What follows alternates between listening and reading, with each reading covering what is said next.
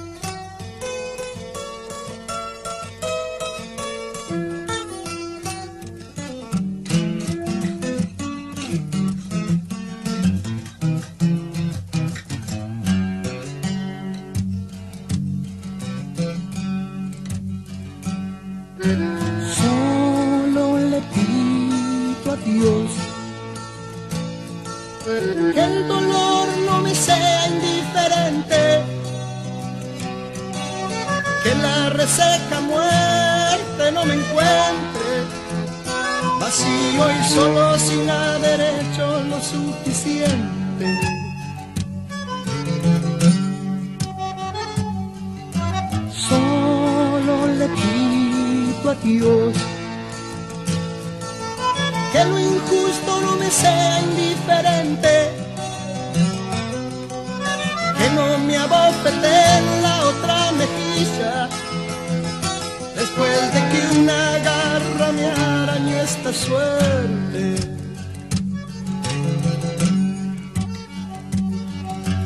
Solo le pido a Dios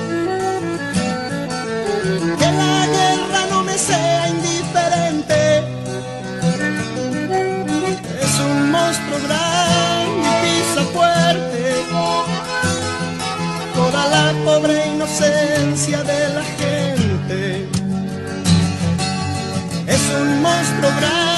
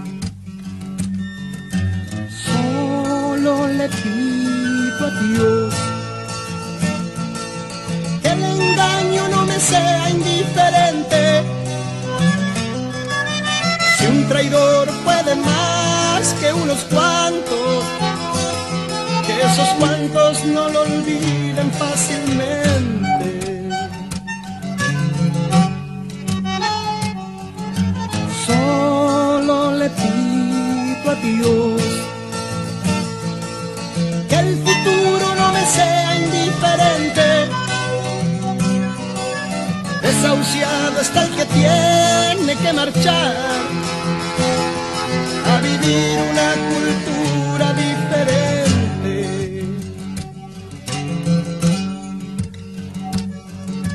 Solo le pido a Dios que la guerra no me sea indiferente.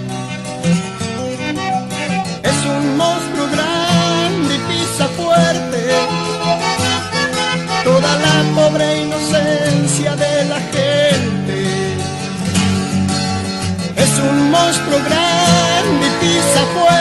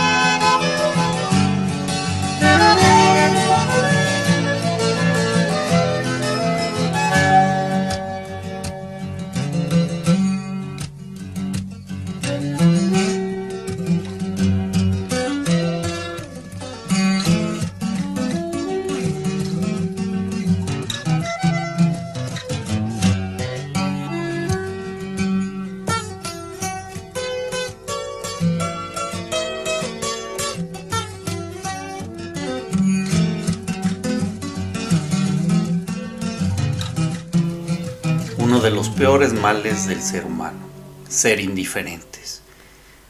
No seamos indiferentes ante el prójimo, ante las necesidades de las personas. Solo le pido a Dios, una canción de León Gieco. Y amigos, quiero darles la bienvenida a todos, en especial a quienes nos están escuchando por primera vez. Sean bienvenidos, espero lo disfruten mucho. Gracias a quienes nos han estado escribiendo. Eh, me solicitaron volver a presentar eh, la cápsula de Kitimba. Vamos a presentar algunos elementos de la cápsula. Siempre es bueno refrescar, recordar. Es algo que nos ayuda mucho también a reencauzar nuestro pensamiento. Eh, agradecer y darle la bienvenida a quienes nos escuchan en Israel, en Jerusalén. Gracias por acompañarnos. En Holanda, en Puerto Rico, Venezuela, Costa de Marfil, Togo, Benín, eh, en Bélgica y en Bruselas, en Dinamarca, en Italia, en Noruega, en Bolivia, en Uruguay, Costa Rica, Nicaragua, Gran Bretaña, Panamá, Australia, Suiza, Canadá, Paraguay, Guatemala, Ecuador, Francia, Brasil, Alemania, Chile, Perú, Colombia, España, Argentina, Estados Unidos y México. Muchas gracias por acompañarnos como siempre y bienvenidos. Espero disfruten mucho esta cápsula y bueno, pues qué mejor que escuchar a Kitimbua eh, y pues saquemos lo mejor de ello. El día de hoy vamos a tener un invitado muy especial. Nos acompaña nuestro amigo Kitimbua. Kitimbua Lukangakie quien es, si lo dije bien, este, un, amigo de el Congo eh, en África. Y bueno, aquí tenemos Kitimbo, además, eh, algunos amigos de África que nos escuchan de Costa de Marfil, de Benín y de Togo. Entonces, este, pues bueno, bienvenidos nuestros amigos de África también, que aquí están con nosotros. Y bienvenido, Kitimbo. Si nos haces favor de pues presentarnos un poquito más. Un honor, un honor, Carlos, de veras. sí, como dijo Carlos, mi nombre completo, mi nombre no es el nombre y apellido, es mi nombre. Ahí no teníamos apellido antiguamente. ¿sí? Kitimbo Lukangaque, sacado del agua para mediar. ¿sí? Ahí el nombre es como tu identidad, como tu misión en la vida. ¿sí? Todavía es así, creemos en eso. El abuelo, el anciano, te tocaba de bebé y sentía tu vibra y decía, tú viniste para esto. A mí me tocó sacar de, eh, sacado del agua para mediar. En México, ya, soy Quitimbo a nombre, Lucangaya apellido. Soy del Congo, como ya decías, Carlos. Vivo en México desde hace 22 años. Así es. Yo soy conferencista, logoterapeuta, eh, como buscando siempre esa relación entre la psicología y la espiritualidad. En mis palabras la digo, lo digo así yo, y esa palabra la tomo de, de Eckhart Tolle. La mente inferior, la mente superior. La mente con M mayúscula, la mente como con M mayúscula. Entonces trato de integrar esas dos. La logoterapia se define como terapia desde el espíritu, ¿sí? Más o menos, sí. yo soy de origen africano, ya les dije, soy de origen musulmán, mi familia eh, es musulmana, yo me convertí católico, soy teólogo y casado con un, una judía. ¿sí? Eso siento que me ha dado una amplitud de tomar las religiones como camino hacia la misma espiritualidad. ¿sí? Así me presento. Wow. No, gracias, Kitimba. Qué bárbaro. Y, y, bueno, platicando con Kitimba el otro día, hace unos días, accediendo a la invitación que, que me hizo favor de, de aceptar, pues hablar un poco sobre lo que estamos viviendo, ¿no? La esperanza, hay, hay cierto vacío de alguna forma en muchas personas, la situación que estamos viviendo por la pandemia, por un lado, eh, nos está afectando mucho. Hay gente incluso pues que se quedó sin trabajo gente que ha perdido el empleo o proyectos, o gente que ha perdido seres queridos. Y bueno, todo esto generado adicionalmente con el miedo que tenemos en, en este momento, pues también a veces se genera una desesperanza, un cierto vacío, un ¿qué va a pasar? Y realmente es algo crítico porque pues finalmente la pandemia es global, eh, no es de uno, es de todos. Y hay quienes les es más fácil salir de esto y hay quienes les cuesta más trabajo. Entonces, pues, ¿quién mejor que que darnos luz en una situación como esta, con esa visión holística de alguna manera, porque tienes esa, esa eh, experiencia de vida y además esa capacidad que has ido también formando, que nos ayuda pues a comprendernos un poco mejor y a darnos un poco más de sentido. Entonces, sin más y ya tanto hablar de mi parte, te dejo, Kitingua. Muchísimas gracias, bienvenido y todo tuyo. De veras, muchas gracias, Carlos. Sí, esa charla la quiero titular así. El poder de nombrar. El poder de dar nombre. Es un poder que tenemos los humanos. El poder del espíritu. Dios creó nombrando. Si ves la Biblia desde las primeras páginas, es con la palabra. ¿sí? Es, diríamos, desde el latín, incluso hoy el portugués, falando, ¿sí? hablar, falar, falando, o sea, la palabra falo, ¿sí? hablar y fecundar es lo mismo prácticamente. Eu falo, dicen los brasileños, ¿sí? yo falo, yo creo con mi palabra. En África tenemos un dicho, por lo menos en mi tribu, un hombre puede dar vueltas en la cama, pero no sobre su palabra. Es un dicho de allí. ¿sí? Como el poder de la palabra. La palabra es fuerte. Cuando ibas a pedir prestado a un vecino, no había firma, mi tribu, no había firma. Te firmo que voy a cumplir. No, había la palabra. había la palabra. Nace la palabra fianza. Confío lo que dijiste.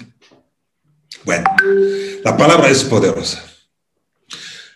Lo que estamos viviendo, la ciencia, la política, le ha dado muchos nombres. Y a veces son nombres que nos han hecho daño, porque el nombre es poderoso. Por ejemplo, lo han llamado cuarentena cuarentena. Imagínate esa palabra cómo te llega al alma, al espíritu. Cuarentena suena a algo malo, eres un peligro, tienes que ser eh, eh, excluido. Sí, la cuarentena, esos 40 días, 39 días, dependía de qué, y nació en otra época donde había que hacer cuarentena, ¿por qué? eras un peligro para otros. Aunque tú no lo supieras, si sale en cuarentena, al alma ya le llega que hice mal. Decir la palabra cuarentena es peligroso para el alma. La palabra misma puede provocar ansiedad, angustia, miedo. Y cuando estás la cuarentena, tienes que ser confinado. Otra palabra, confinamiento. Imagínate esa palabra, confinamiento a mí me suena a de un espacio así amplio, tienes que ir reduciendo tu espacio. Eso es confinamiento. Las paredes se mueven. Como mis hermanos esclavos estaban confinados en los barcos. Como mis hermanos indígenas de esas tierras estaban confinados en sus reservas. Como los animales se confinan. El mexicano a mí me enseñó que cuando está feliz, dice así, ya no quepo. Así dicen ustedes. Soy ancha, ancho, ya no quepo. Imagínate de eso, ¿ah? Cuarentena, confinamiento, el alma ya siento en la torre. Eso se llamará que angustia de la palabra angosto. No sé si han dado cuenta de eso. Angustia viene de angosto. Cuando ese ancho es... Cuando ese angosto, angosta, ansiedad, ataques de pánico, van a venir de ahí. Solo la palabra, confinado. Si son la palabra, ya te... Algo así. Y como eso hay muchas otras palabras. Encierro, ¿sí? Encierro. Encerrado, ¿sí? no puede salir. Es un peligro, hay confinamiento. Y usamos esas palabras incluso sin darnos cuenta. Su servidor, regresando otra vez a Dios, a la Biblia, a, mis creencias católicas, no solo soy creativo, yo soy creador. ¿sí? Yo soy una divinidad con patas. Yo no soy solo hijo, como dicen los católicos, hijo de Dios. Yo soy Dios, yo soy diosa. ¿A poco no decimos? Es cuando estamos enamorados. Tu mujer, mi diosa, mi estrella, ¿sí? algo así, ¿sí? En ese poder mío de ser una divinidad, yo puedo cambiar de nombre y crear eso que estamos viviendo. Le doy otro nombre. Yo les propongo dos nombres. Me ha ayudado a, a pesar de los problemas que estamos pasando, con el nombre podemos darle vuelta, como dice una, filósofa mexicana, la chimultrufia. Hay que saberle ver el lado amable a todo, dándole nombre diferente. Bueno, primer nombre, retiro. Retiro. La vida se vive en el tiro. ¿sí? Vamos casi siempre de dentro hacia afuera, el tiro. ¿sí? Vamos en la eh, extrovertidos, ¿sí? vamos como derramándonos hacia afuera, del centro hacia afuera. El retiro es de fuera hacia adentro. Imagínate cambiar ese nombre el universo, el universo, el tiempo, dijo, stop, retírate un rato. Reina, retírate a tus aposentos. Rey, retírate a tus aposentos. No para encerrarte, no, no, me retiro, me retiro para ver mejor algunas cosas. Me retiro para después, mañana, tirarme. Ustedes quizá no tienen esa experiencia cuando las vacas salen eh, a comer en el día. Las vacas no salen a comer en el día, no comen, almacenan. Si todo el día la vaca no come, no se nutre, no se alimenta, almacena, almacena lo mejor que puede si ustedes no tienen esa experiencia, seguro, ustedes creen que la, la, carne viene de Walmart. No, viene de las vacas carnales. Esa vaca cuando ya almacenó mucha comida, regresa a su establo. Y suele ser de noche en general, cuando el sol se va poniendo. Cuando el sol que se había expandido, que daba su luz, el sol se va recogiendo sobre sí mismo. Otoño, a otoño. En francés decimos otoño, au. En inglés creo también, autumn.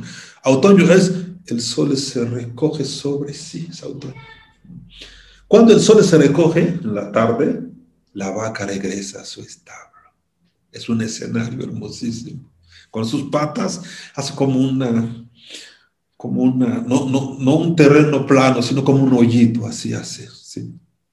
Y si llovió, le quita como la parte mojada, hace como algo así. Y esa vaca, muy solo una palabra de México, que para ustedes es negativa esa palabra. Esa vaca se echa, así es, se echa Aquí es negativo echarse, no, no. El retiro es echarse. echarse. Ya no es la flojera, el retiro, echarse. Es el ocio, es diferente. La flojera es no hacer nada. El ocio es hacer la gran nada. Toda vaca se echa. Inicia a hacer qué? A rumiar, carnales, carnalas, a rumiar. Rumiar significa eso que almacenó, esa información que almacenó todo el día, lo regresa a su boca. Entonces inicia a masticarlo. Inicia, escuchen esa palabra, a solucionarlo. Solucionar significa hacerlo duro líquido, eso es solucionar, es una solución, y se masticar, y es una, es una sensación, cuando ves una vaca rumiar en la noche, que la vaca está así como, se puede ver en mis ojos, así como, aquí, así son las vacas. Tanto es así que en mi tribu, cuando vas a decirle a una mujer guapa, se le dice así en mi tribu, no es violencia, ahí, ahí es el, el halago más grande tiene los ojitos como de vaca, así te dicen. No es cualquier vaca, es la vaca rumiando, la vaca que ya estuvo en el tiro en el día, almacenando información, hierba, se retira. Inicia a transformar la hierba en alimento, en nutrimiento. Y eso se le nota, sus ojos brillan, brillan. En la noche cuando vas la vaca rumiando, se nota como si brillan los ojos. Bueno, primer nombre, el retiro. El retiro es de vez en cuando poner alto, retirarte a tu cuarto, retirarte a tu baño, si quieres, retirarte a tu parque y solo procesar, porque la vida nos da demasiada información, mucha información. Google nos da demasiada información, y eso te puede dar indigestión. ¿sí? La pandemia nos vino a decir, bájale un poquito a la extroversión, regresa a tu aposento, a tu centro, a tu eje, a tu estrella, a tu hogar, a tu hogar. No hablo solo de la casa, hablo del hogar. Hay casa que no es un hogar. La palabra hogar en latín se decía fogar al fuego que está en el centro tuyo, esa fogata que se llama espíritu, regresa allí y retírate. Y no es para huir, es para almacenar fuerzas, regresar. Su servidor, por ejemplo, en la pandemia, cada vez que se hace retiro, inventa una conferencia. Porque a eso me dedico. ¿sí? Cada vez que se retira, se da cuenta que, ah, mira, con lo que me explicó tal paciente, no pude ayudarlo, ya tengo claridad, mañana nos vemos, lo puedo apoyar, ¿sí? Necesitamos retirarnos. El retiro no es una cosa religiosa, hermanos. El retiro es una necesidad del alma. ¿sí? Retirarme para ver mejor. Bueno, la segunda palabra que les propongo que le demos a eso que estamos viviendo es la palabra eh, retaguardia retaguardia. ¿sí? Es otra forma de decir lo mismo, pero es otro nombre. La vida la solemos vivir todos en la vanguardia, en la competición, a ver quién gana, a ver quién pierde, quién es el loser, sobre tus escombros vivo. Decimos en México, a ah, cabrón, cabrón y medio, así vimos. La pandemia nos vino a decir, deja la vanguardia por un rato. Regresa a la retaguardia. Un buen general del ejército, como Napoleón Bonaparte, decía, algunas batallas las pierdo, la guerra nunca. ¿Y saben cuál es mi secreto para no perder la guerra? Cada vez que pierdo una batalla, voy a la retaguardia me retiro a la retaguardia. ¿Para qué? Para evaluar qué pasó, qué no hice bien y para armar nueva, nueva estrategia. Retaguardia. ¿Sí? Un general que va a la retaguardia no pierde. Hace bien para, se retira para armar nueva estrategia, porque la guerra Tenemos que ganarla siempre. Citando a Víctor Frankl, mi maestro, él estuvo en campo de concentración con su pueblo judío, donde los judíos estaban aplastados, abusados, golpeados, animalizados. Y él les decía siempre, te pueden hacer de todo, te pueden incluso violar. Una sola cosa no te podrán hacer. Es tu última libertad. Nadie te puede quitar tu dignidad. Así les decía. Nadie te puede quitar tu dignidad. Que la pandemia no te quite tu dignidad. ¿sí? Ve a la retaguardia, te toca a ti sacarle como, no sé, ¿sí? lo bueno a esa, a esa retaguardia. Por ejemplo, en mi caso, Yo trabajaba viajando, iba ahí. Cuando fui a la retaguardia me di cuenta que tengo oportunidad, yo, yo, yo, de convivir más con mi hijo, con mi esposa. Le, veo esto, ¿sí? le veo eso. La retaguardia encuentras otro. Ah, sí. pues vamos a hacer otra forma de convivencia. ¿sí? Entonces, eh, arme una, un, consultorio aquí donde estoy ahorita, ese frente a la casa, ya no es el mío porque mi consultorio lo siento encerrado, entonces yo quiero estar afuera, pero estoy dentro, porque es a vidrio. La retaguardia te va ayudando como a sacarle luz a las cosas, la retaguardia me ha ayudado muchísimo a mí a, hacer, a volverme amante de las plantas. Les puedo presumir de mi, mi casa ya cuido mucho las plantas. ¿sí? porque ya no es encierro, no es cuarentena, no es confinamiento, sino retiro, sino retaguardia. Quiero terminar confrontando mis dos grandes maestros, Víctor Frank y Albert Camus. Víctor Frank le decía, el sentido siempre existe, tienes que buscarlo y encontrarlo. El sentido está allí, búscalo lo vas a encontrar. Camus le decía, uh, uh, y estoy de acuerdo con, eh, Camus, pero sin cancelar a mi maestro eh, Frank. Hay momentos donde las cosas de la vida no tienen sentido. ¿Qué sentido tiene la muerte de un hijo? Toco la madera, ninguno. ¿Qué sentido tiene la, perdón por la palabra, la pinche pandemia. Ninguno. Pero seguía mi amigo Albert Camus. Te toca a ti inventarle un sentido. Crearle un sentido, porque no solo eres creativo, carnal, carnal, eres creador, creadora. Te toca a ti darle un sentido. Sí. Voy terminando. ¿sí? Yo tengo una historia de orfandad muy temprano no tiene ningún sentido la orfandad. Pero yo le di un sentido. Cambiando esa palabra. No soy huérfano. Pasé por la orfandad, es diferente. Cambio de nombre. No soy huérfano. No. Entonces, armé una fundación que cuida de 72 huérfanos en Congo. No soy huérfano. Pasé por ahí. Entonces, le dejo esa tarea eso que estamos viviendo, que no tiene sentido, dale un sentido cambiando la forma de nombrarle, de darle nombre. Muchas gracias.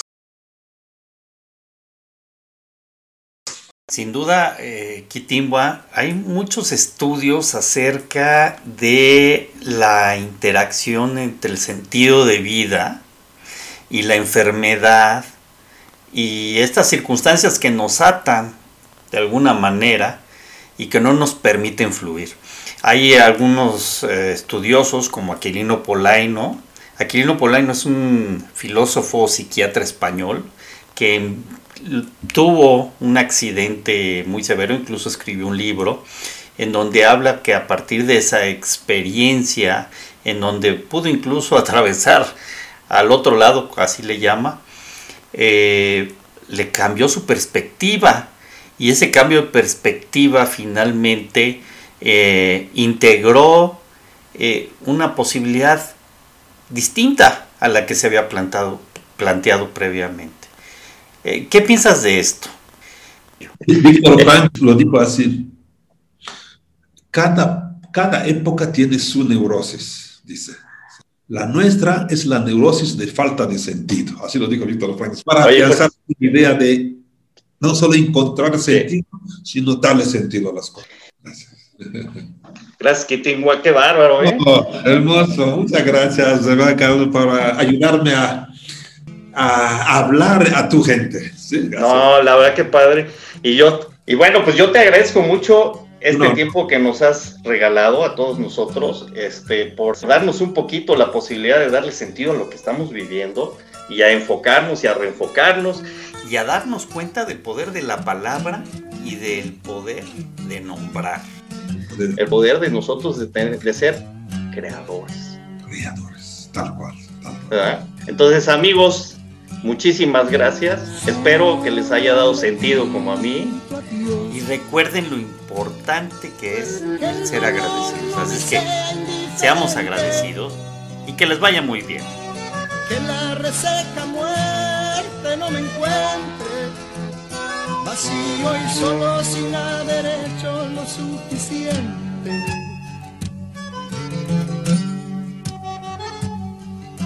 Solo le pido a Dios que lo injusto no me sea indiferente,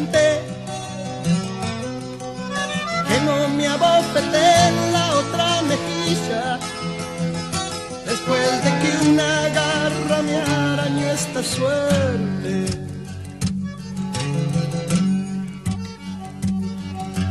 Solo le pido a Dios